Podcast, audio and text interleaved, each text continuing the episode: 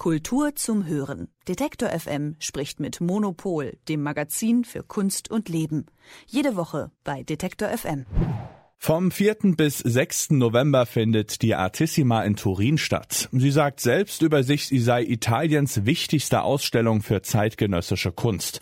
Für uns ein Anlass, mal einen Blick dahin zu werfen. Ich bin jetzt verbunden mit Silke Hohmann vom Monopol Magazin. Sie ist vor Ort und berichtet uns. Schönen guten Morgen nach Turin. Hallo. Was zeichnet denn gerade die Artissima aus? Vielleicht mal gefragt nach diesem Jahr und generell. Die Artissima ist eine traditionsreiche Messe. Die gibt's jetzt, ähm, dieses ist jetzt die 29. Ausgabe und ähm, sie ähm, ist, glaube ich, nicht sozusagen wichtiger als die Venedig Biennale, ähm, mhm. aber als Messe ist sie sicherlich sehr, sehr wichtig.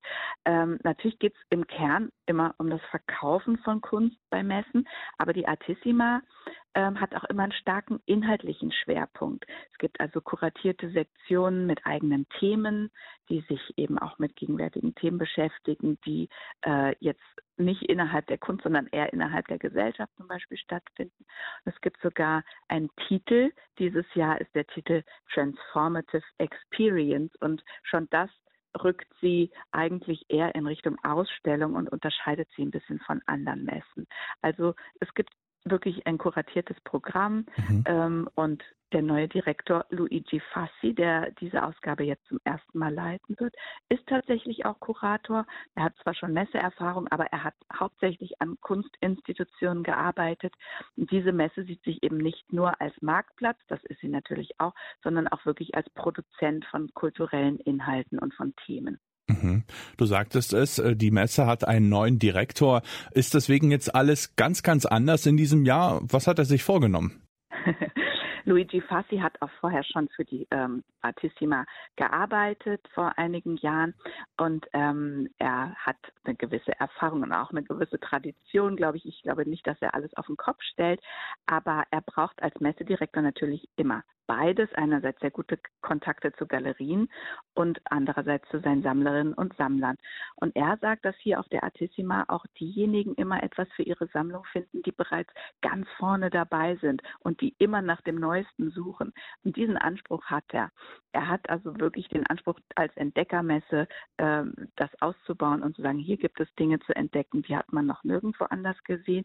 Und dazu hat er zum Beispiel 42 neue Galerien ins Programm aufgenommen aufgenommen. Also insgesamt sind es so 180 und 42 davon waren noch nie dabei, sind zum ersten Mal da. Die meisten davon sind ganz jung und sie kommen wirklich aus vier verschiedenen Kontinenten. Das mhm. heißt, da wird auch ein Zugang geschaffen zu äh, kultureller Produktion, die man sonst so in den auf den gängigen europäischen Adressen einfach äh, vielleicht wirklich noch nie gesehen hat. Und er lässt eben, er hält viel vom Scouting und auch vom Wiederentdecken und er lässt so sein nationales und internationales Netzwerk spielen. Das merkt man. Mhm. Du sagtest, die Messe sei oder würde immer unter dem Zeichen von ja aktuellen gesellschaftlichen Themen stehen. Heißt das dann, dass dann wohl dort auch ja zu einem nicht kleinen Teil Krieg thematisiert wird? Das muss ich jetzt erst noch mal zeigen, aber es ist ja tatsächlich immer so, dass wirklich gute Kunst eigentlich nicht so unmittelbar äh, Dinge eins zu eins umsetzt, sondern mhm. äh, es vielleicht irgendwie ein bisschen indirekter macht. Ich ähm, habe tatsächlich ja äh, die, die Messe auch noch nicht vollständig besucht, aber ich kann mir vorstellen, dass anders zum Beispiel als auf der gerade stattgefundenen Paris Plus, äh, Plus wo ähm, Konflikte und irgendwie unliebsame Themen überhaupt, also geradezu ausgeblendet wurden, mhm. könnte ich mir vorstellen, dass es hier doch durchaus ein bisschen ähm, näher an der Realität und auch an der ähm, äh, der Titel ist Transformative Experience. Ich denke, da steckt auch tatsächlich eine, eine Empfänglichkeit für Veränderungen und für ähm, Erfahrungen in, in jeder Hinsicht, also in guter wie in schlechter drin. Mhm. Und äh, wie würdest du beschreiben, ist die Messe in die Stadt Turin integriert? Kannst du da ja eine tolle Symbiose ausmachen? Absolut, das ist wirklich auch eine ganz große Besonderheit der Artissima, denn äh, Messen sind ja gewissermaßen Unternehmen. Ähm, gibt Beispiele, wo Messen in der Stadt aufschlagen wie ein ferngesteuertes Element und man schaut dann mal, was wirtschaftlich so geht. Hier ist es ganz anders. Diese Messe gehört über viele, viele Jahre schon der Stadt, also der Öffentlichkeit. Mhm. Das hat viele Vorteile. Zum einen ist der finanzielle Druck nicht so groß. Man kann inhaltlich dadurch anspruchsvoller oder vielleicht auch ein bisschen experimenteller oder weniger vordergründig gefällig sein. Und natürlich will man Gewinne machen, das äh, muss man ja auch. Und die Galerien sollen natürlich verkaufen, davon leben sie. Aber das ist eben nicht der einzige Grund, warum diese Messe existiert. Die Stadt identifiziert sich mit der Artissima. Alle Institutionen und Museen für Gegenwartskunst ziehen da mit und sind Teil eines Rahmenprogramms. Das ist ein großer Branchentreffpunkt, auch wirklich über Italien hinaus. Mhm. Und ähm, was gibt es ja ganz, ganz brandneues dort zu sehen? Also ich habe einen großen Namen gelesen, Beeple, ein NFT-Künstler. Macht er denn da jetzt ja so einen großen Teil der Ausstellung aus oder ist das eher doch ein Randphänomen?